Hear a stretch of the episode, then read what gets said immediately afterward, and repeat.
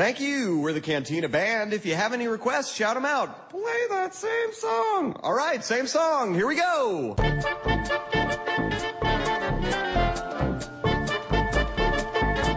Nesse dia de hoje, estamos gravando aqui numa sexta-feira. Hoje se Fred Mercury estivesse vivo, completaria 68 anos. E já faz algum tempo que a gente tá esperando uma tal cinebiografia do cara, né? Que diziam que o Sacha Baron Cohen ia participar, mas o filme vai e volta. Enfim, eu tô esperando muito tempo já esse, essa cinebiografia, porque eu sou um fã fissurado de Queen, de Fred Mercury. Mas pensando nisso, que outras bandas você acham que merecem uma cinebiografia que merece ser contada que ninguém falou ainda? É pra gente falar com o coração ou com a razão? É, mistura os dois aí. então, então tá. Só vem falar falar do asa de águia, por exemplo, né? Não, não, não. Calcinha preta, essas coisas. Não, nada a ver. Chiclete com banana, né? Jesus.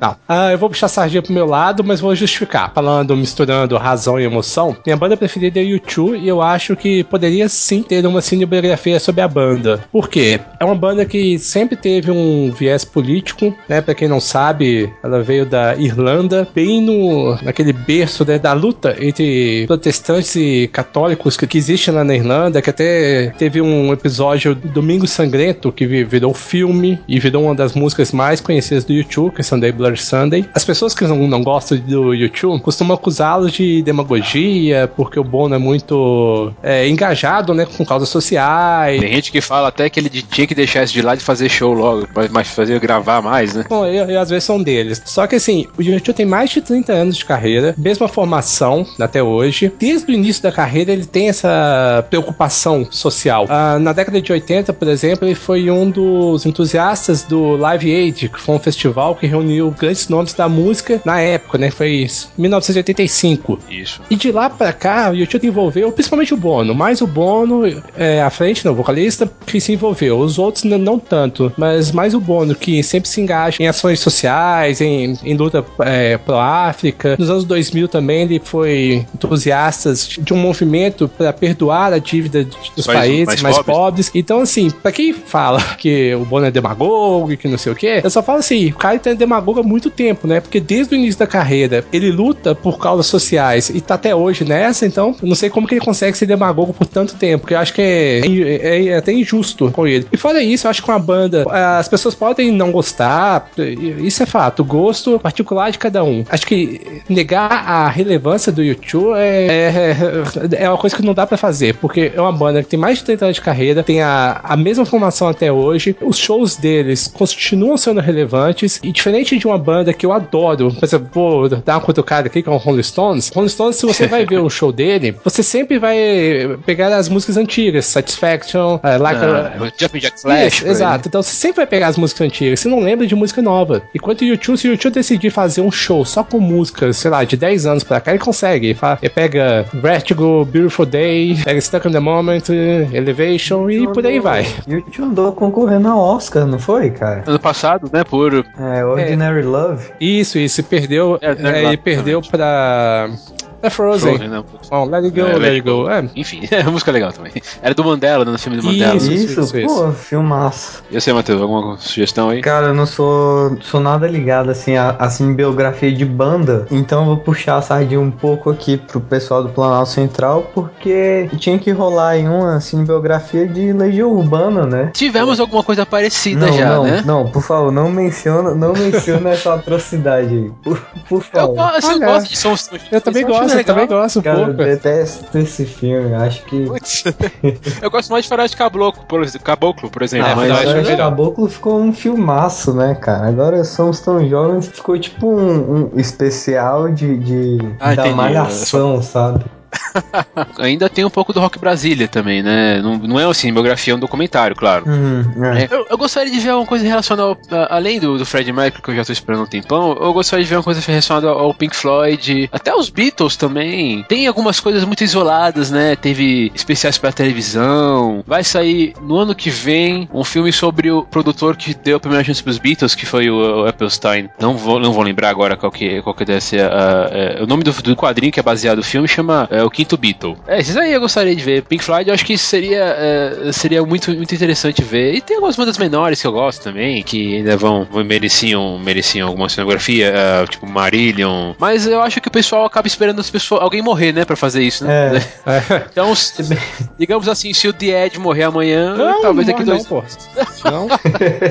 eu tenho que ir show dele ainda, mais shows dele ainda, pô. Vamos ver, vamos ver se o Justin Bieber morrer aí, eles fazem mais um dele também, né? Não, não, não, não, não. Esse aí a gente Pô, mas, cara, Bieber já tem dois filmes, Jesus, cara. Dois filmes pra, pra é, representando a, a turnê dele, é claro, né? Mas são dois filmes já dele, assim, com cara, o moleque tem. Ele não tem, anos. ele não tem nem isso em dezenas de anos. Esse duvidar, ele não tem duas dezenas de anos. Claro, tem documentários, né? O Marcelo falou dos Agnel... O Marcelo falou dos Agnel. o Marcelo falou dos Rolling Stones, tem o documentário do, do Scorsese, né? Scorsese né? isso. Pelo menos em documentários a gente pode ver alguma coisa ainda, né? Mas acho que a cinebiografia, ela acaba expandindo, né? Digamos assim, se a pessoa não é ligada muito naquela, naquele, naquele personagem é, musical, ela não vai ver a biografia dela, a, a, o documentário dela. É difícil. Mas se, se vir um filme romanceado, acho que tem mais chance de, de atingir um, um, um, público maior, né? Sim, sim. Não, não, não, não, não resta dúvida. É, é só ver, o, o, próprio aqui no Brasil mesmo, a questão do. Não foi uma cinebiografia, mas é, como vocês citaram, o próprio Somos Tão Jovens depois, quando o Faroeste acabou,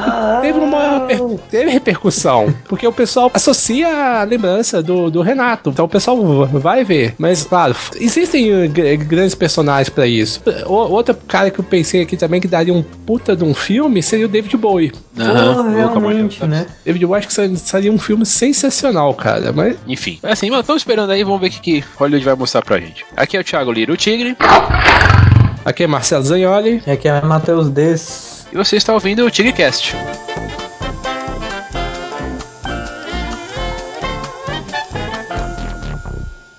Este programa é um apoio da Rádio São Paulo Digital, um programa da Liga Nacional Web Rádio, spfcdigital.com.br.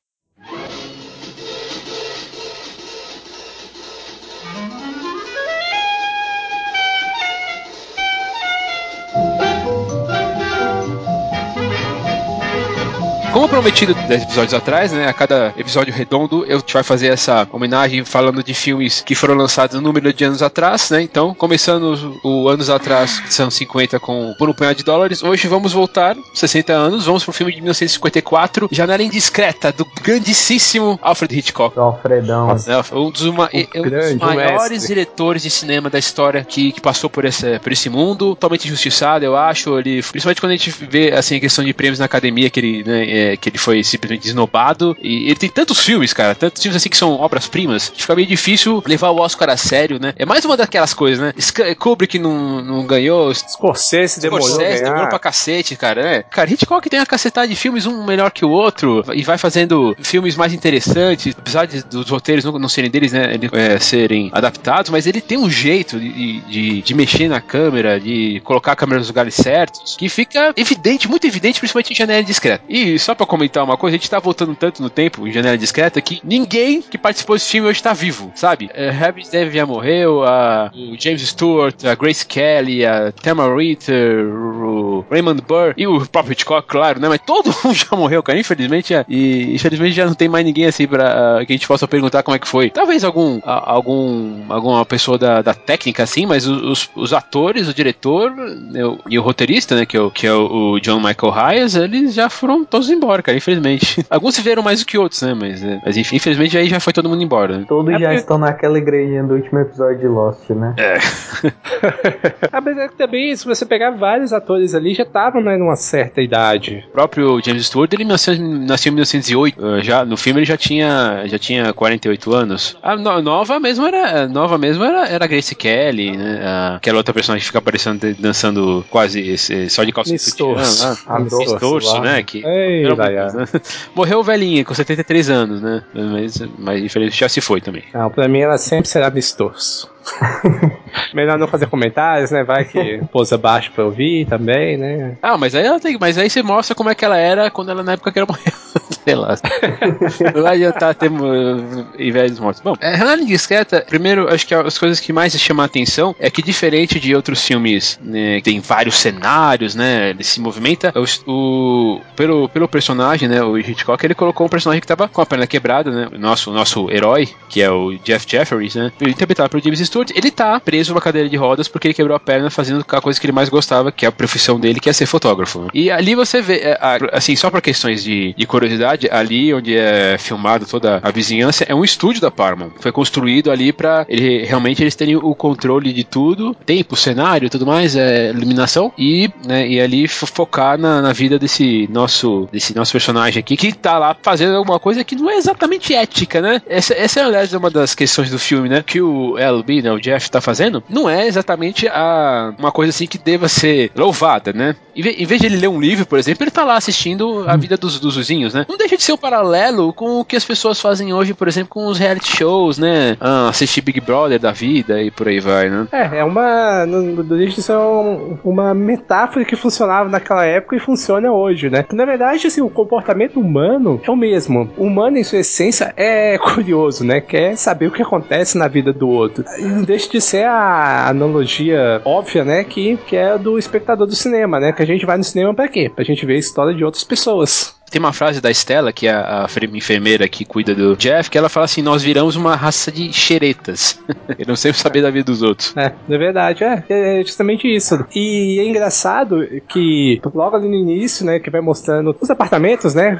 Isso, ali é, vai fazendo um. Meio, meio um traveling, né? Bem no início, vai mostrando. É, uma, é mais uma panorâmica, né? Que vai mostrando todas a, as casas ali. E é uma, é uma coisa até que é uma característica muito do Hitchcock. No, no início dos, de grande parte dos filmes dele sempre começa assim, uma câmera no alto, aí ele vai descendo, aí vai mostrando. Nesse caso, ele vai mostrando ali as cenas no, nos vários apartamentos, né? Mas tem outros casos, se não me engano, no Psicose também, que ele vê do alto, vai, como se escolhesse uma janela e entrasse. Então o, o Hitchcock tinha essa característica. Ele, ele começava a história meio do alto, assim, ia meio que procurando uma história para contar ali. Nesse caso, a câmera dá aquela panorâmica, faz, volta por todos os apartamentos ali até entrar no apartamento do no, nosso protagonista, né? Porque a história vai girar do ponto de vista do personagem do James Stewart, né? L.B. Jeffrey, e aí o pessoal Jeffrey, chama ele de, de, Jeff, de Jeff. Jeff. Então, assim, a gente vai acompanhar a história do ponto de vista dele. Então, assim, é como se o Hitchcock escolhesse aquele personagem para nos contar o que vai acontecer naquele ambiente ali. E, e é engraçado, de novo, eu repito muita palavra engraçado quando quero falar outra coisa. Na verdade, é curioso. curioso. é, eu, eu, sempre confundo, não sei porquê. Mas se você pensar que tem um determinado momento do filme que uma das personagens, né, é, ela faz um, um, discurso, né, reclamando, né, que os vizinhos ali não se importam com os outros, né. E esse filme é de 1954, se, é, já se passaram 60 anos. Eu moro num apartamento e eu tenho a, a mesma sensação dela no filme, que é você vê as pessoas pessoas aqui, mas você não as conhece. A gente anda aqui, sabe, toca um bom dia, um... quando toca um bom dia, né, que às vezes você, é, você dá um bom dia pra uma pessoa e a gente responde. Mas enfim, você vê a pessoa, você sabe que ela mora no seu apartamento, mas você não faz a mínima ideia de quem ela seja. E faz 60 anos que surgiu esse filme e o comportamento humano, nesse sentido, não mudou. É, eu ia falar pro Marcelo ficar de olho nesse cachorro dele aí, então, né? não, cara, nem fala. Coitado, nem fala. coitado do cachorro. Não, não, meu cachorro ninguém, ninguém mais eu seria um meio que psicopata se fizesse alguma coisa com ele. é.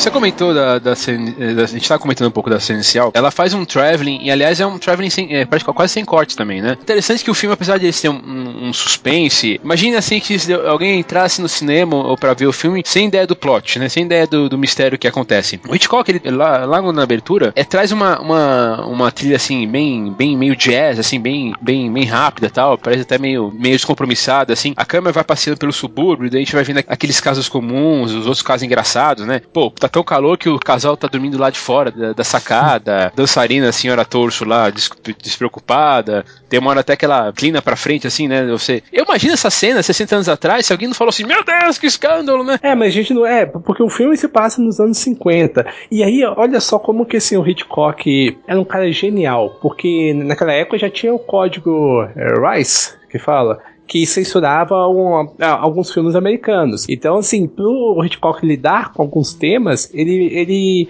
usava de alguns artifícios. Por exemplo, uh, mais pra frente no filme, quando a, a Lisa fala que vai dormir na casa dele, isso, assim, pra época seria um absurdo. Absurdo, né, cara? Imagina. Sim, porque eles não eram casados, uma mulher de um homem solteiro. Então, o Hitchcock faz isso de uma maneira bem sutil. Justamente o quê? Pra driblar o conservadorismo americano que tinha. E a gente pode ver como ele gostava de uma loira, né? Hitchcock. Ah, é, é, ele e a sua grande paixão por loiras, né? E convenhamos, como não se apaixonar com a, com a Grace Kelly? Aquele momento que ela surge é uma coisa tão sublime, tão. Parece que o tempo para. Cara, é, é, é assim, dá pra, dá pra você ver na fotografia que o Hitchcock colocou algo especial na, na Grace Kelly, né? Personagem da, da Lisa, né? Ela vem se aproximando, daí a, a face dela ocupa toda a tela. Cara, sério, eu me apaixonei por essa mulher. Pode ser o mais, o mais o clichê, um clichê maior do mundo, mas aí você entende porque ela virou rainha, porque ela tem cara de princesa de rainha, cara. Morreu tão jovem, né, tadinha? Pois é. Não, e a construção da cena, igual você soltou a questão da fotografia, mas aí você vê o Jeff tá lá meio dormindo, sonolento, ela dá um beijo nele, é como se ela se despertasse ele do sonho e ele acordasse para outro sonho, que ele dá de cara para ela. E aí ela vai dar aquele beijo bem calmo, bem tranquilo. Aquilo ali é de um é lindo a maneira como o Hitchcock constrói. E eu acredito que seja uma homenagem para Grace Kelly. É um momento dela ali no, no filme, é um momento ali que todo homem apa apaixona por ela. A Lisa, na verdade, é ela, ela, não é só linda, né, cara? Ela é, ela é dedicada ao, ao Jeff, ela é apaixonada. E essa. Ela é devotada. Né, né? E essa perfeição assusta o cara, né? Claro que ele também fica naquela coisa de, sabe, aquela coisa meio de homem. Ah, não sei se eu quero me casar agora. É. Mas tem, tem essa questão de, da perfeição, né, que ela tem. E, e é uma coisa também que eu vejo, faz até um pouco de um contraponto com a Miss Torso. E em alguns momentos no filme, dá a sensação que o Jeff admira até mais a Miss Torso do que a Lisa. Mas é, é, é, é aquilo. É como se ele não quisesse algo que o deixasse preso. É por isso que ele tá tão desesperado, né, na, ali na, na carteira de rodas, né? Imagina,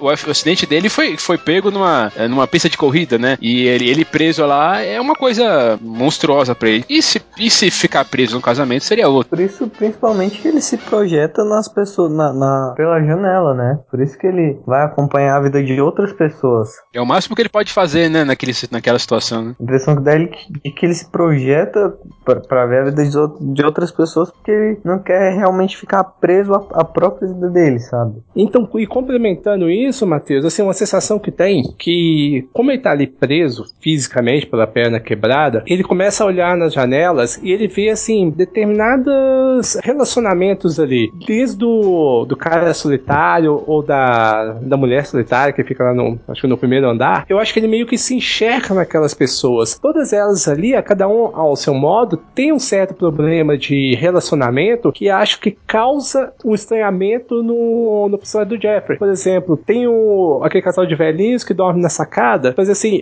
que a ligação entre eles parece que é mais o cachorro do que um com o outro. Aí tem a, a mulher solitária lá que fica esperando Algum, um amor alguém, chegar, né? alguém, Aliás, né? Que cena triste, né, cara? Ela fingindo que tá, que tá recebendo alguém em casa. Cara, nossa senhora. Quer de cortar o coração também, cara. Nossa. Aí você vê a Mistorço lá toda independente, mas assim, aí no final do filme é revelado que ela, ela, é, ela provavelmente é casada também. Aí que eu falo que é totalmente o oposto da Lisa, porque ali é ela que tá em casa esperando o, o marido retornar, que eu acho que não dá a entender que ele é um soldado. É, ele chega fardado. É, pela, é que ele chega fardado, né? Então, assim, eu acho que ele, ele meio que se projeta nisso. Ah, tem também o. aquele casal, né, que tinha. Sim, casados, né? Que chega com, com o corretor e no começo ali eles estão, né, bem apaixonados, né? Eles vão lá, fecham a persiana e ao longo do filme você vai percebendo que a relação deles meio que se desgasta, porque com o tempo o marido fica o tempo todo na janela. E a mulher chama, né? É, dele... E a mulher chamando. Aí você vê que ele, é. tipo. é, então.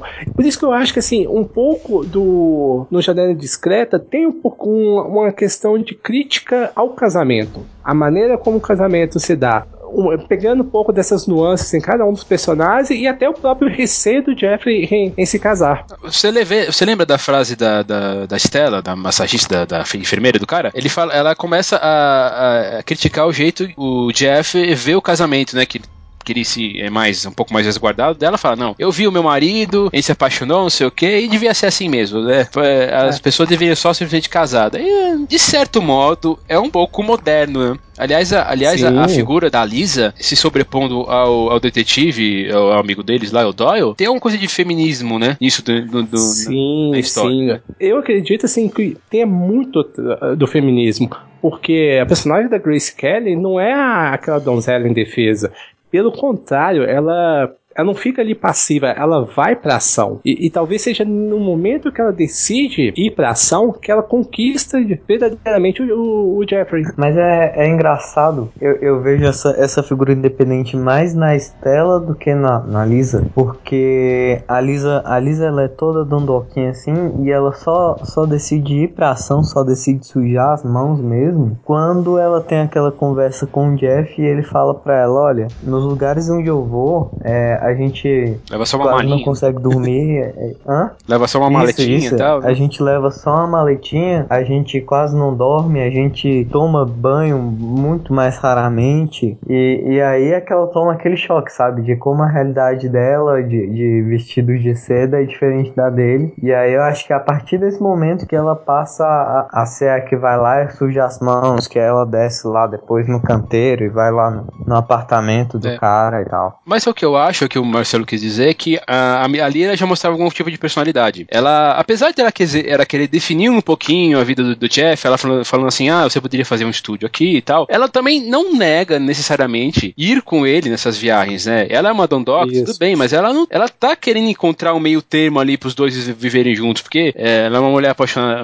apaixonada por ele, né? Apesar de eles terem aí uma diferença razoável de idade, eu acho. É, mas é, mas tem uma diferença é considerável. Na, na tela mesmo a gente percebe, né? Ele tá ali de cabelos brancos, né? Então, e ela linda, loira, né? Deslumbrante. Mas é, eu acho que assim, a, o Hitchcock, ao longo da carreira dele, ele sempre foi muito acusado de ser. Olha, ele, é, o pessoal falava que ele era misógino, olha, falava que ele era feminista. Então, assim, ele lidou, lidou muito com isso na carreira. E eu acho que no, até no filme tem isso. Porque, ao mesmo tempo, eu considero que a Lisa assume esse papel meio que de protagonista, de ir, de ir atrás dos fatos, de procurar fazer a ação, e era uma coisa que nos anos 50, quem tomava a frente do, do, das ações era, era um homem, ao mesmo tempo, a motivação dela fazer isso é para ela ficar com o Jeffrey. E, lógico, o Jeff tá lá em possibilidade de se mexer, mas em todo momento ele não dá dicas de que ele vai ceder para chegar ao mundo dela. E ela não, ela tá o tempo todo mostrando, mostrando e realizando ações para se aproximar ao mundo dele. Acho que foi você mesmo, Matheus, que citou a questão da bolsa dela, que, que é uma, até uma relação clara. O Jeff, em determinado momento, fala que, que a vida é muito corrida, que às vezes tem que se arrumar rápido com uma bolsa só. Aí ela, numa noite, aparece lá com uma bolsa, uma camisola, uma roupa e pronto. Ou uhum. seja, ela que foi se aproximar do, do Jeff. Ela acaba fazendo tudo pelo Jeff. Enquanto ele lá, assim, lógico, fisicamente ele, tá, ele, ele é obrigado a ficar parado, mas emocionalmente a gente não vê ele cedendo. Ele faz justamente o contrário, né? Ele, ele arruma de vez em quando um argumento ou outro pra afastar ela ainda mais. Sim, sim. Aí só no Nossa. final do filme, que aí ele, acho que quando a Lisa realmente o conquista, né? Vendo o que ela fez, que aí ele demonstra né, ficar com ela. Mas aí tem uma cena no final que depois eu comento sobre isso. Para fechar essa, essa questão mais assim de coisas modernas que ou, ou pelo menos para época que o Hitchcock comentou, a gente falou da idade, né? Não deixa de ser alguma coisa também assim, né, com a idade dos, dos personagens, né? A, se for comparar com a idade dos, das atrizes, dos atores, né? O James Stewart tinha quase 50 anos, a Grace Kelly tinha quase 25, dobro da diferença, é o dobro da idade, né? Apesar de você falar assim, hum, tem uma diferença boa, você não julga, né, essa, essa diferença, né? O, aliás, o Hitchcock não, não coloca em empecilhos em julgamentos nessa diferença de idade, né? Então aí pode ser mais uma, um avanço, né? Naquela é. uma sociedade que, vamos porque, vamos queira, não queira, veja como é que eles pensavam 60 anos atrás. E, Thiago, você citou uma hora a questão do acidente do Jeffrey. É só falar agora para não ficar batido que é um do, uma das provas que o Hitchcock é um, era um monstro e conhecia muito de cinema. É uma frase que eu já devo ter falado mil vezes em casts, mas assim, se fosse um diretor menos talentoso, teria feito de outra maneira. Com certeza. O Hitchcock, ele era um diretor que amava o cinema mudo. Então, assim, ele prezava muito pelo cinema clássico. E logo na apresentação, ele vai te dando informações sem nenhum diálogo e você rapidamente assimila. Por exemplo, a questão da temperatura. Você percebe que está muito quente, insuportável ali. Porque você vê o, você vê o Jeff suando, você vê a Mistoso quase seminua, você vê o casal dormindo do lado de fora. E, e por que isso? Porque tá tanto calor que aí todas as janelas vão estar abertas. E aí sim você vai conseguir enxergar o que acontece ali, ali no, ao redor. E o Hitchcock faz isso sem precisar gastar uma palavra. Aí você citou a questão do acidente dele. Quando a câmera entra dentro do apartamento e mostra ele dormindo e com o gesso. No... Aliás, gesso, né? Tá escrito. É. Aqui já os pedaços de, da perna de. Do, é, dos ossos de Jasper. ossos de, de Jasper. É. Muito legal. Aí a câmera faz um traveling e mostra a máquina fotográfica né, dele quebrada e a foto do, do acidente. A gente já deduz logo isso. O que aconteceu, né? Não precisa de narração off, nada. Não precisa de ninguém chegar lá perguntando para ele. Não, não, não precisa de ter algum diálogo expositivo explicando o acidente. Não. O Hitchcock, em cerca de um, dois minutos ali, ele já mostrou como tá o tempo ali naquele momento e que a gente tem um protagonista que está ali com a perna quebrada por,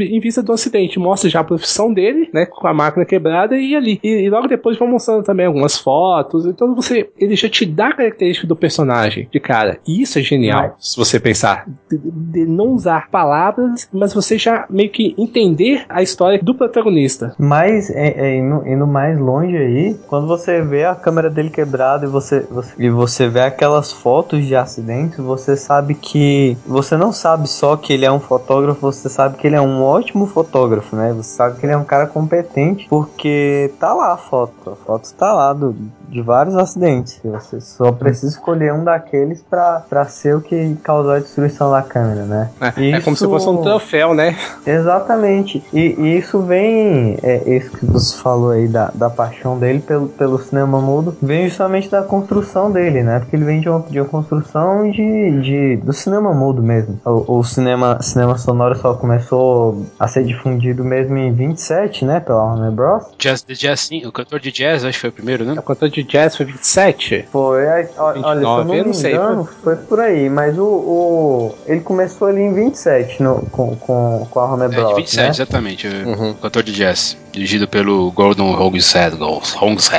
Ele tem quatro projetos como diretor antes disso, né? Então ele, ele já vem de uma construção do, do cinema mudo. Tem até alguns filmes, ele tem até alguns filmes perdidos, né? Que são, que são mudos, né? Ele fa, eu li uma, alguma vez sobre isso, sobre esses filmes que estão perdidos. Ele até comentou, acho que foi nas entrevistas que ele fez com o Truffaut, e ele fala assim: ah, não era tão bom assim, eu, não me, eu até, eu até não me importo muito desses filmes não estarem mais por aqui.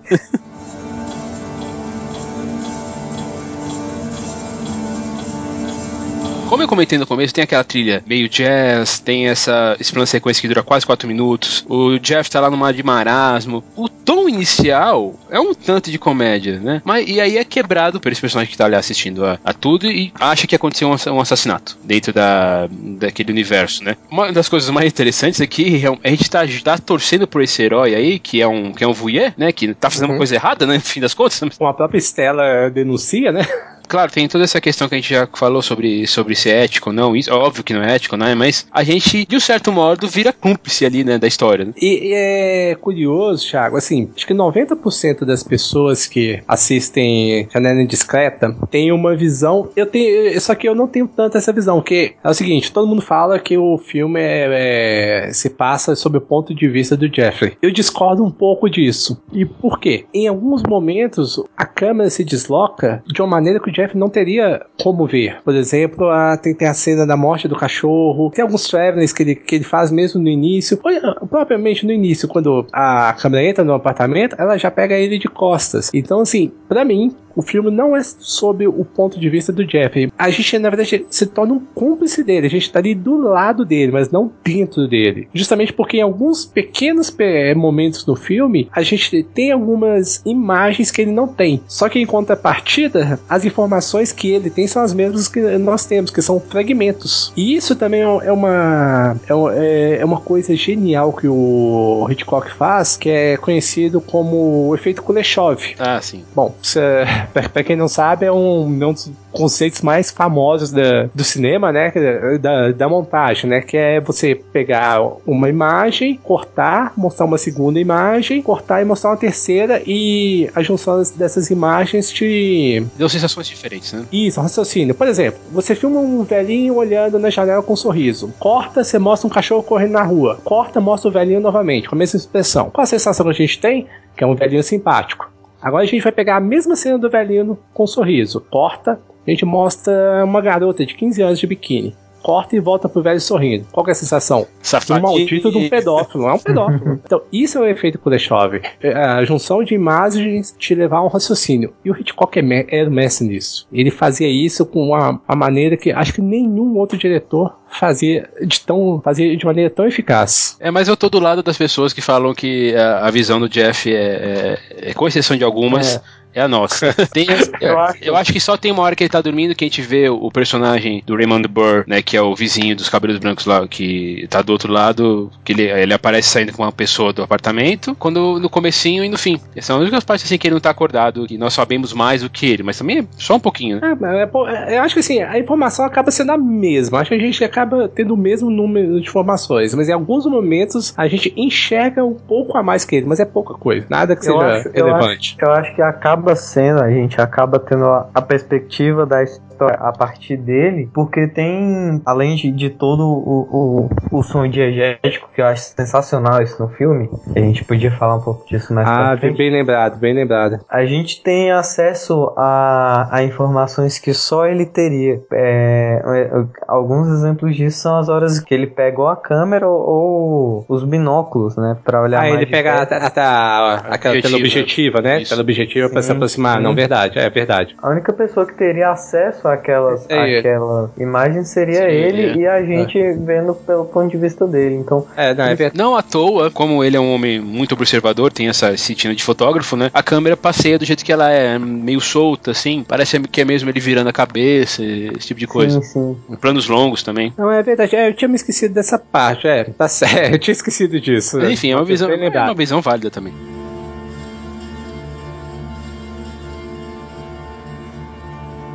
Quando o filme muda para essa, essa é, que é o suspense mesmo, né? Ali ele começa a contagiar todo mundo, né? Primeiro contagia a Lisa, depois contagia a Estela. É, a Estela, aliás, tem algumas frases dentro do, do filme que, que, são, que são fantásticas, né? Quando ela começa a falar, nossa, como é que será que a gente vai se livrar do corpo? Será que ele, ela, ele picou, ela esquartejou ela toda, né? Daí a Estela olha pro, aí a Lisa olha pro lado, ela, uh, ué, só pode ter sido isso, né?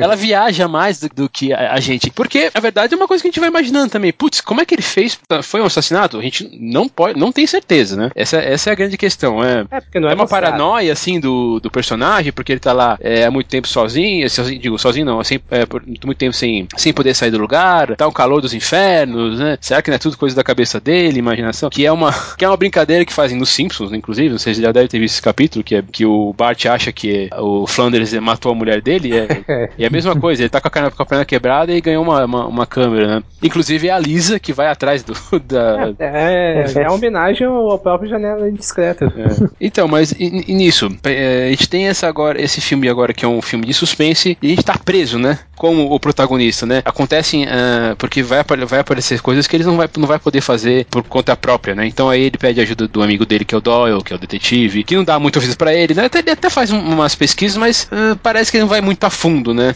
Ao mesmo tempo que a gente tem muitas, a gente vê muitas coincidências acontecendo, você, eh, você fala, putz, isso aí é no mínimo suspeito, né? A mulher sumir realmente, o Marcelo, Marcelo falou, né? Da, uh, já que tá calor e as janelas estão abertas, quando a coisa começa a feder lá no apartamentozinho, as persianas são fechadas pela primeira vez. E só a dele, né? Só a dele. É, é, é aquela cena que mostra o, que o cachorro morre, to, todo mundo vai na janela ver. Tá a mulher gritando lá, e discursando, e a única janela que tá fechada é a dele. Então ali talvez seja seja maior o maior indício de que ele seja o culpado de alguma coisa. Porque até então a gente só tem sugestão, a gente tem desconfiança. E naquele momento a gente tem uma pista maior, mas também não tem prova nenhuma. É, isso é a velha história das, das, evidências, né? E ele, ele, é, ele tá lá, né? Tentando, tentando resolver o caso, porque talvez, talvez se ele tivesse, se ele não tivesse preso aquela cadeira de rodas, ele nunca descobriria isso, principalmente por, por causa da frase lá da mulher que mata um cachorro, né? Como você já comentou, né? Vizinhos deviam se cuidar, se cuidar,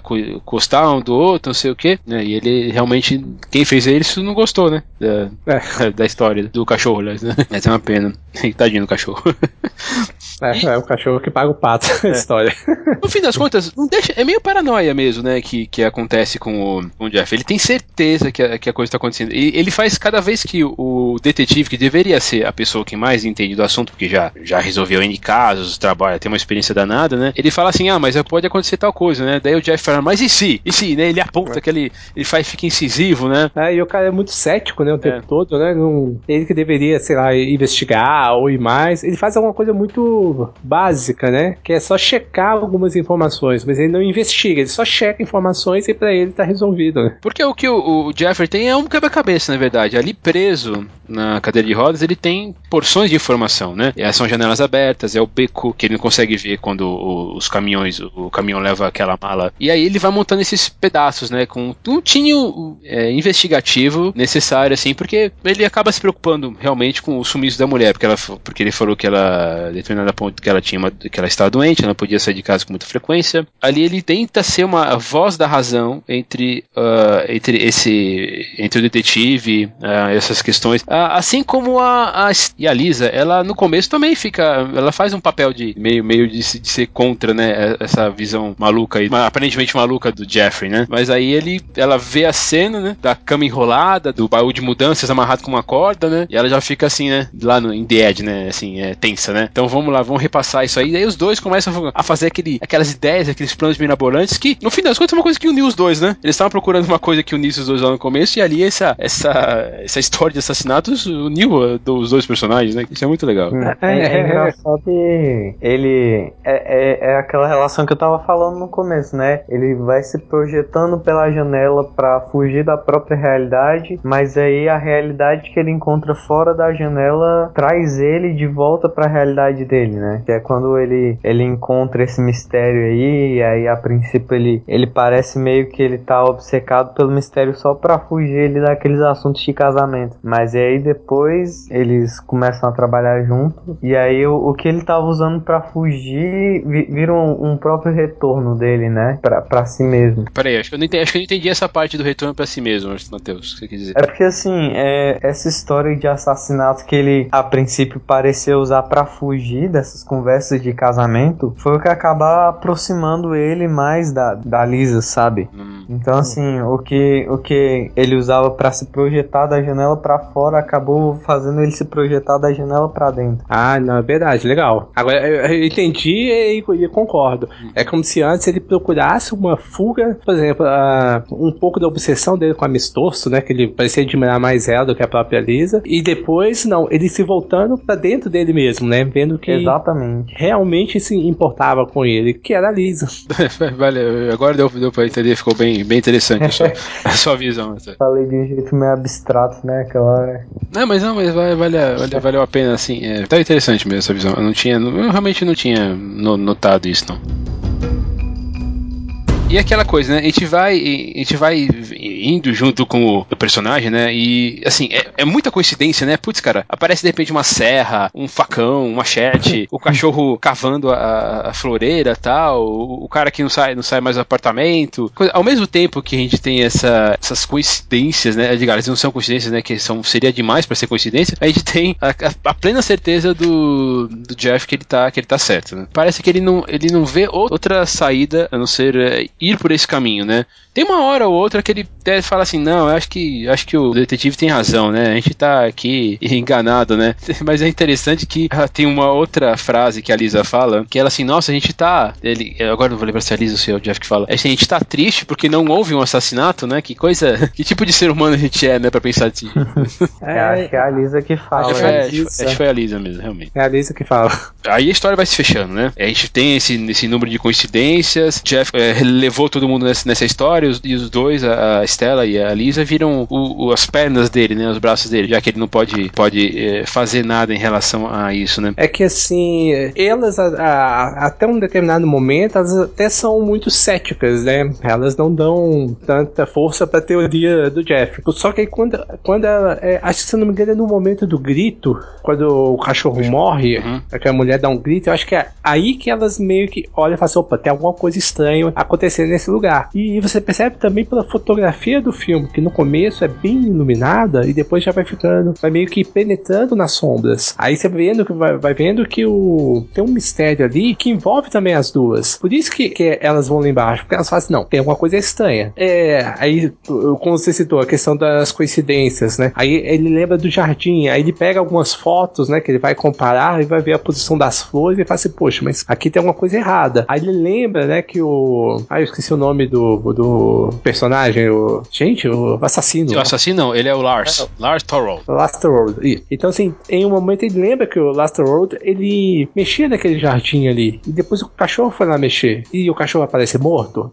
Então, assim, alguma coisa tinha de estranho. E aí que elas, as duas, né, vão ser os braços e as pernas dele. E quando a, a Lisa entra na casa dele, ali tem um plano que, que é sensacional, que o Hitchcock mostra, né, que é ela no quarto e ele se aproximando, né, como se e uma parede entre eles, né, que a gente não, não vê aquele meio ali do apartamento. Mas no plano, e, e aquilo vai crescendo para você em, em, em, tensão do filme, porque a gente tá junto com o Jeffrey. A gente tá assistindo aquela cena ali. E é tenso demais, né? Sim, que a gente sabe que ele tá chegando e ela lá, ele vai pegar ela e o que, que ele vai fazer? Se o cara, se ele é realmente um assassino, o que, que ele vai fazer com uma estranha na casa dele? E a, e a tensão é construída de uma maneira que a, as expressões que o Jeff faz é, são quase as mesmas que a gente faz aqui, porque a gente tá junto com ele ali, vendo e sem poder participar daquilo. Principalmente porque nesse momento tá acontecendo uma, uma subtrama, que é aquela senhora solitária que aparentemente está para se suicidar, né? E aí, né? Aquela, como é que fica essa questão da, da mente da pessoa? Pô, eu, tô aqui para pegar o telefone, mas eu tenho que salvar minha namorada, mas a, a, pessoa ali embaixo pode morrer também. E aí, né? É, é, um, é, um, é um conflito de ética, de novo, bem, bem interessante colocado pela história. É uma coisa que eu, um dos motivos que eu, um dos motivos que eu mais que eu gosto do roteiro também. O suicídio, aparentemente, é mais importante do que você. Aparentemente não, né? É mais importante do que você invadir a casa de alguém atrás de provas, mas eles, eles, eles chegam até, até deixar isso um pouco para lá, né? Até que hum. o, a, a, música salva né? a, a pessoa lá que vai, que vai, que vai, vai cometer suicídio, né? Não sei se a gente, a gente já pode entrar uma, um pouco na parte da música, que eu, que eu acho que ela é importantíssima pro filme. Que o, o você já citou, Thiago, o Matheus também, que é a questão do som diegético. O que, que é o som diegético? É o som que pertence ao universo dentro do filme. Então, por exemplo, a, bem no início, né, quando a gente vê, a gente ouve a, aquela música de jazz que vai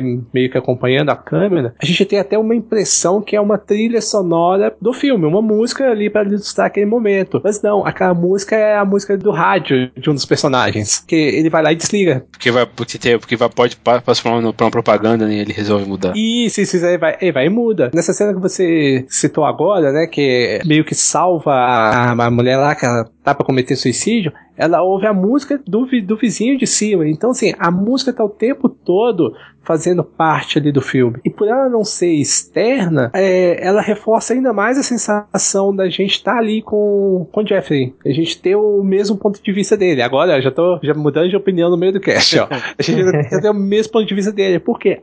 A música que a gente tá ouvindo é a música que ele tá ouvindo ali. Esse apartamento desse vizinho é, é um dos maiores truquezinhos do, do Hitchcock nesse filme, né? Tanto que é nesse, nesse apartamento que ele aparece no filme. Sim, Porque sim, é verdade. Bem no começo. Mas não se nota, né? É, é esse vizinho que vai construir toda a trilha sonora do filme, sabe? Então é como se o, de, o departamento de, de som da, da equipe de produção fosse um personagem ali. E isso aí casa, casa bastante com que o. Acho que foi até uma Marcelo que falou sobre essa relação que dá para fazer entre o, o Jeff ficar espionando a vida dos outros pela tela, né, que é a janela dele, e o que a gente faz quando a gente vai espionar a, a vida dos outros pela janela que é a tela do cinema, né? Então, é, acho engraçado isso. Bem, mas, mas é, deve ser um inferno, né? Viver ali, porque é, é, é uma música, é uma cantoria, é um pessoal gritando e rindo. É, é tudo muito próximo, né? Sim, nossa senhora. Oh, mas só pra ilustrar, você, é, você citou essa questão do Hitchcock. Eu não sei se as pessoas que estão ouvindo sabem. O Hitchcock, ele fazia o que o Stan Lee faz hoje nos filmes da Marvel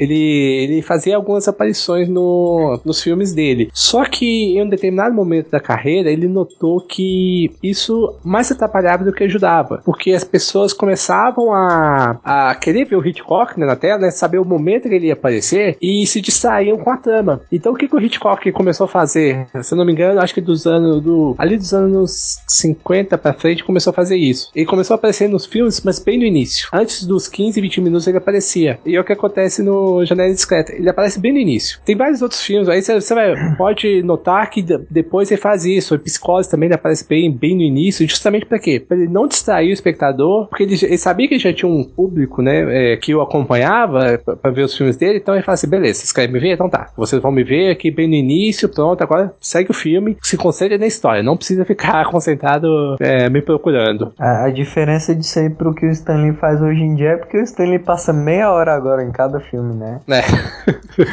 é. Tamo gosto pela coisa.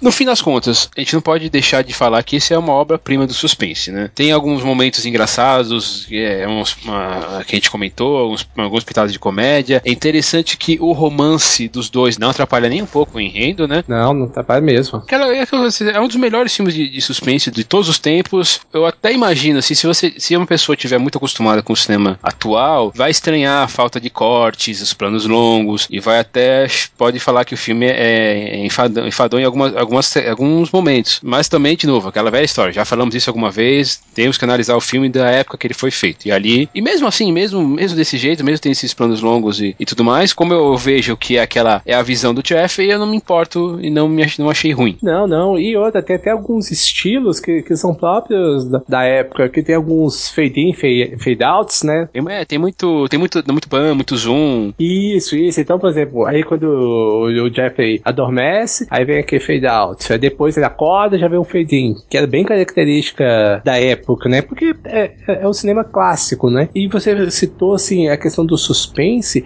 e aí a gente vê a força da história, porque ali basicamente a gente, o espaço é muito reduzido. A gente só tem ali o apartamento do Jeffrey e a, a visão dele ali em torno da vizinhança. A gente não tem mais nada. E a gente tem fragmentos de, de cenas, a gente vê algumas imagens apenas. E se a, a, imagem não vai nos mostrar os fatos com clareza, então é preciso a gente ir além, enxergar o que está do lado de fora. E, e aquilo, de novo, remetendo ao, ao efeito Kuleshov. A montagem vai sugerir alguns fatos, a nossa mente que vai deduzir o que está acontecendo ali, ou vai nos levar ao, ao, a alguma dedução. E isso aí é, é um dos grandes méritos do Hitchcock, que ele consegue te prender a atenção ali todo momento. Você não, essa... você não desvia o seu olhar, né? E é engraçado que narrativamente esse filme tem uma fórmula que é usada até hoje, né? É a do, do, personagem que se depara com a situação e aí ele se alia ali com um ou com dois que também partilha. É, ele acaba convencendo duas pessoas a compartilhar da, da convicção dele e aí eles vão procurar uma figura de autoridade, mas a figura de autoridade completamente cética e aí eles acabam se metendo no, numa situação mais complicada por causa do ceticismo dessa pessoa, né? Hoje em dia praticamente todo filme de, de terror tem essa formulazinha, né? É engraçado você ver num filme de. de é, é como,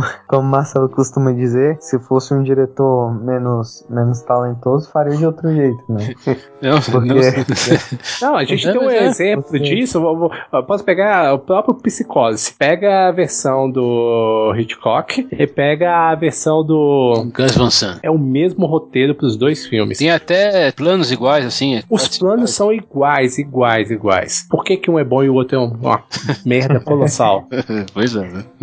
É a prova viva. Do eu não vi, não. Viu? Ah, você não viu? Foi pra refilmar. É, é com a uh, Julianne Moore, né? Julianne Moore tem aquele. Ah, o cara, eu esqueci o nome daquele do ator que fez o Aragorn em Seus dos Anéis. É o Igor. Viggo Mortensen. Viggo Mortensen, é. é. Viggo Mortensen, que é o, que é o namorado da. Ah, então é, é relativamente recente, então. é de 98. Tem alguma coisa. 98, se não me engano, 98. E assim, você vê, os quadros são praticamente os mesmos, os enquadramentos, tudo. Só que você percebe da sutileza a diferença. Eu falo assim, pega a cena do chuveiro, a, a cena do chuveiro a pessoa percebe. Só entrando um pouquinho no Psicose, Psicose ele, foi, ele é de 1960, se eu não me engano. É na época que o, o cinema já fazia filme, filmes a cores. E a hora que ele já tinha feito filme colorido, né? Esse mesmo de 54 Sim, já é colorido. É, exatamente. O Hitchcock tinha isso, né? Ele, ele falava que o filme era perfeito na cabeça dele. Quando ele começava a filmar, aí começavam os problemas. Por quê? Ele já pensava em tudo na cabeça dele. Tudo.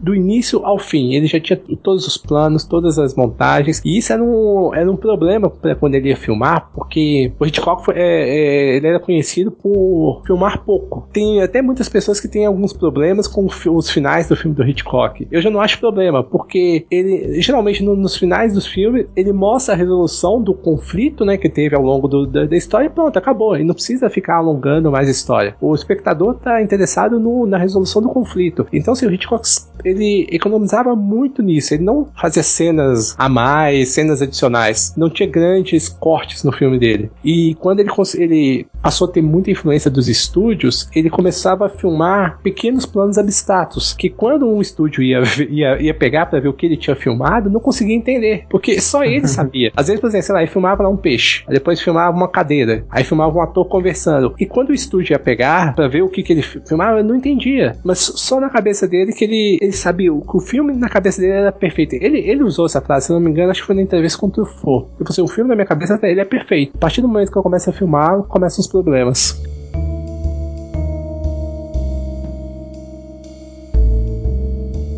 Vamos partir para as nossas considerações finais aqui sobre o filme? Pode começar você, Marcelo. Assim, para mim é, tá fácil ali no meu top 5 ali dos maiores filmes de todos os tempos. É difícil falar um que é o meu preferido Hitchcock, é porque tem corpo que cai, tem, tem psicose, ai, tem festinha diabólica, então, é, mas enfim, é uma grande obra. Na minha visão, assim, tem um pouco de crítica ao casamento e tem um, um pouco do, do feminismo ali sobre uma subtrama. A gente comentou no começo é, a respeito da, da personagem da Grace Kelly. É, no final do filme, é que eu acho que isso fica bem reforçado, porque o filme termina nela. Uhum. O Jeff tá dormindo e a câmera vai nela. E ela tá com uma roupa que é bem diferente da, das roupas que ela estavam usando até então, que né, ela usava, usou vestidos o tempo todo no filme, nem sempre vestidos diferentes. O Jeff até em um determinado momento ele cita isso, né, que ela nunca repetia, é, repetia o mesmo vestido, né, e, e, no fim do filme ela tá ali com uma, acho que uma espécie de jeans, né, uma, uma blusinha, e ela tá lendo um livro sobre alpinismo, montanhas, não é? É, sobre Himalaia. então, ela é como se ela estivesse ali, é, mais uma vez, é, se aproximando da realidade do Jeffrey, vendo coisas que o Jeffrey gostava. Mas quando ela percebe que, ela, que ele tá dormindo, ela fecha o livro e pega, um, e pega uma revista de moda pra ler. Muito legal. Então, assim, é, eu acho que pelo fato do filme terminar nela, eu acho que a força da mulher. Esse feminismo é, é uma das coisas que o Hitchcock quis deixar ali implícito ali para as pessoas ver. Tem é, a questão do voyeurismo, da questão da analogia com o cinema, né, que é o, é o grande bote, né, que é coisa que a gente mais percebe, mas tem essa questão do feminismo que acho que vale, para quem não viu ainda sobre esse olhar, vale rever o filme, que é um filme gostoso de ver, é um filme que não, não eu, por exemplo, não, não me canso, eu vi, revi ele esses dias, se eu tiver que rever ele hoje, agora, eu vou rever numa boa, porque hum. esses filmes clássicos, cada vez que você os vê novamente, você percebe uma coisa diferente. Então, se, assim, se algum do, das, alguma das pessoas não tinha visto por esse prisma, tentem ver pelo lado feminismo da, da história. Enfim, é um filmaço do, do, dos grandes mestres do, da história do cinema. Às vezes as pessoas falam que o Hitchcock é o mestre do suspense, e não é só mestre do suspense, ele é mestre de, do cinema. Porque só suspense é. Não é que é pouco, mas é. É reduzir demais a capacidade dele. Ele, ele é muito mais do que o mestre do suspense. E você, Matheus? Cara, eu vou começar come confessando que eu sou extremamente leigo quando se fala em Hitchcock, porque eu tenho medo de assistir os filmes dele. Pô, cara, ele, ele tem tem, tem 68 de, é, filmes como diretor, cara. Pois Ué, é, 68, cara. 67. Mas é. Ele tem 68, mas é aquele. Ele é tido assim como. O que o Woody Allen é pra comédia romântica, ele é pra, pro suspense, sabe? Então, hoje em dia eu não consigo mais assistir um filme de comédia romântica sem pensar, olha, se fosse o Woody Allen, ele teria resolvido desse jeito aqui, teria ficado muito melhor. Ou como eu, eu, eu costumo falar, né? Se fosse um diretor mais talentoso. Exatamente. então, assim, eu vi, eu vi o que? Eu vi os, os mais, mais conhecidos dele, menos o, os pássaros, né? Eu vi o Corpo que Cai, o Psicose e esse, Janela Indiscreta. Bom, não perca Rebeca, Mulher Inesquecível, que também é um último filme. Festinho Pois é, eu diabólico. vontade de Nossa, ver Diabólico é- Diabólico, é fantástico. Disqueme pra Matar, que era em 3D, né? Pacto Disqueme pra Matar. Sinistro, Tem, é, tem Parque Sinistro, cara. Ladrão de Casaca, o que sabia é, demais. é. é. Tendo visto esses três filmes, de vez em quando eu já me pego falando, olha, o, o, o Hitchcock teria usado o Kuleshov aqui e teria resolvido isso muito mais rápido. Ah, precisava desse diálogo aqui porque o, o, o Hitchcock conseguia resolver isso no cinema mudo. Então, eu, eu tenho medo de começar a me embrenhar mais no, no Hitchcock acabar, sabe, perdendo um pouco da graça nos outros de suspense por aí. Minha sugestão é se você tiver a grana, compre um box que saiu na, na, na Inglaterra, que assim, é, são vários filmes é, dele, assim, numa caixa de, de acrílico, e cada filme vem embalado num, como se fosse naquela, uma imitação daqueles rolos de filme que tem, que são redondos, né? É, é lindo, Cara, cara, isso. É lindo. É bem carinho, lindo. você vai É meu gastar uns 400 reais, mas. É meu sonho de consumo, é tudo em Blu-ray, né, cara? É lindo, lindo, lindo. É um absurdo. Acho, acho que é um- é dos, como falam, gift sets, né? Isso. Mais bonitos que eu já vi, cara. Caramba, eu vou, vou dar uma procurada nesse aí. Vou ver esses aqui que tem na Netflix, por enquanto, e aí eu vou começando a. Não, tem muito filme bom dele pra ver, cara. Você pode pular, por exemplo, o Topaz. Topaz é bem fraquinho. Topaz é um dos últimos, cara. Deixa ele pra depois. Vai, vai ver os pássaros. Depois que você vê os pássaros, você con- conversa com a gente, que ele tem, tem uma cena dele que é muito. que é chave, assim, que é sensacional. O Thiago já até sabe qual que é a cena, né? sei, sei o que é. Os pássaros é o que o Hitchcock trancou a atriz no, no, no quarto junto com os pássaros mesmo, e ela saiu transtornada e odiando ele. Não Ah, ele, ele tem alguma dessas coisas, né? Ele tem essas É. loucuras, né? É, tem, o, o Hitchcock tem aquela famosa frase, né, que ele que uma vez perguntaram pra ele, né, se é verdade que os atores, que ele tratava os atores como gado. Aí ele fala, ele falou a seguinte coisa, ele falou assim, não, não é que os atores pra mim são gados, eles têm que ser tratados como gado. É diferente. É, É porque o Hitchcock era muito disso. Teve um ator, eu não lembro qual, que chegou pra ele é, na hora lá de uma das cenas, né? E um ator era, que seguiu o método, né? E perguntou pra ele: Ah, qual a motivação desse personagem pra ele fazer essa cena? O Hitchcock falou assim: seu salário. é só isso. Porque ator tem muito, ator tem muito isso, né? Ah, precisa saber, pra mim entrar no personagem, pra saber. O Hitchcock não falou assim, não, é isso. Aí o ator, ah, mas e se eu for andando até determinado ponto aqui? Aí o- Hitchcock fala assim, não, você pode andar, pode fazer o que você bem entender, mas você vai sair de quadro. Você tem que fazer o que eu, bem, o que eu quero. É, o Hitchcock É, era, tem- tem uma- era bem carrasco. Tem uma história que diz que nesse filme, no, no Janela Indiscreta, ele, ele passou todas a, toda a gravação dentro do, do, do apartamento do Jeff, né? Aquelas cenas que tinha nos outros, nos outros apartamentos ali, ele conversava com a pessoa por ponto ou por, por alguma coisa e a pessoa repetiu o que ele tava mandando ela, fa- ele fa- ela fazer. É, não duvido não, o Hitchcock era bem controlador mesmo. Bom, já falei, um clássico do cinema, não só de- do, do mistério, mas um clássico do cinema, deve ser assistido. Duvido que você não tenha assistido se você chegou até aqui ouvindo esse, esse, esse, esse cast, esse podcast. Eu não tenho muita. Eu acho que eu não tenho nada de mal pra falar do filme, só tem coisa de bom. É atuação, o James Stewart, da, da Grace Kelly, até o, o personagem, o, assa- o assassino, né? O Lars Thor, ele, ele, ele, ele vira assim um personagem meio é, ameaçador em determinado ponto da história. Claro que eu tenho lá minhas dúvidas se o Flash seria uma boa arma, né? Pra, pra usar, né? Ficou meio. Aquilo ficou meio estranho, né? Mas ficou assim, é, como se ele se defendesse com a própria arte, né? É interessante também que, se eu não tô enganado, é a primeira vez que a gente vê um, um voyeur como herói da história, né? É, esse assim, é um herói que não deveria fazer o que faz, mas se não fosse isso, também não, resol- não- não resolveria o caso. Mas de qualquer jeito, grande diretor, grande roteiro, sons, a gente já falou, tanto a mixagem como os sons diegéticos a, e a fotografia, é, me, me compra em todos os sentidos. E principalmente quando a gente vê aquele som sonho que é a Grace Kelly, né, aparecendo na, na tela, né? Em suma, assista, reassista, se você ouviu há pouco tempo. Uh, eu falei aí dessa versão da, do Gift Set lá da, da Inglaterra, mas acabou de sair uma versão nova, é, remasterizada, restaurada aí em Blu-ray, que vem numa capa dourada, vem com um, um pôster de, de brinde. Acabou de ser lançado aí no Brasil. Acho que vale a pena ter, ter essa edição também, que vai ser bem menos, vai, vai gostar, você vai gastar bem menos para tê-la.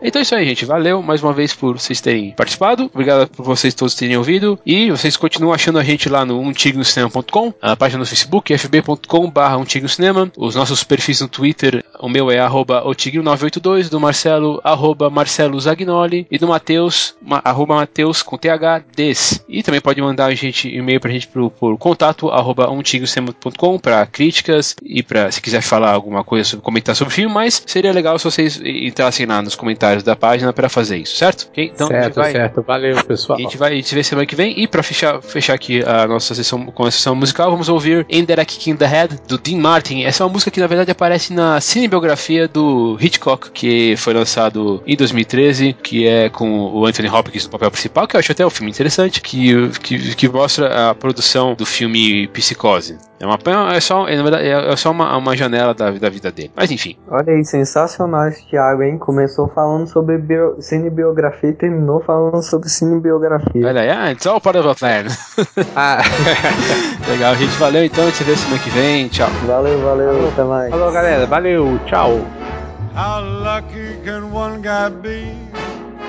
I kissed her and she kissed me. Like the fella once said, ain't that a kick in the head? The room was completely black. I hugged her and she hugged back. Like the sailor said, quote, ain't that a hole in the boat? My head keeps spinning. I go to sleep and keep grinning. If this is just the beginning, my life is gonna be beautiful. I've sunshine enough to spread. It's just like the fella said. Tell me quick, ain't love a kick in the head?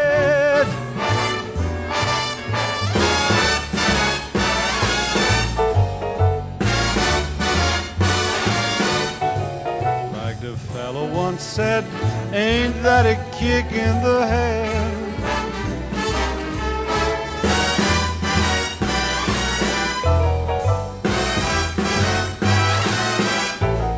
Like the sailor said, quote, Ain't that a hole in a boat? My head keeps spinning. I go to sleep and keep grinning. If this is just the beginning, my life is gonna be beautiful. She's telling me we'll be wed. She's picked out a king size bed. I couldn't feel any better or I'd be sick. Tell me quick, boy, ain't love a kick. Tell me quick.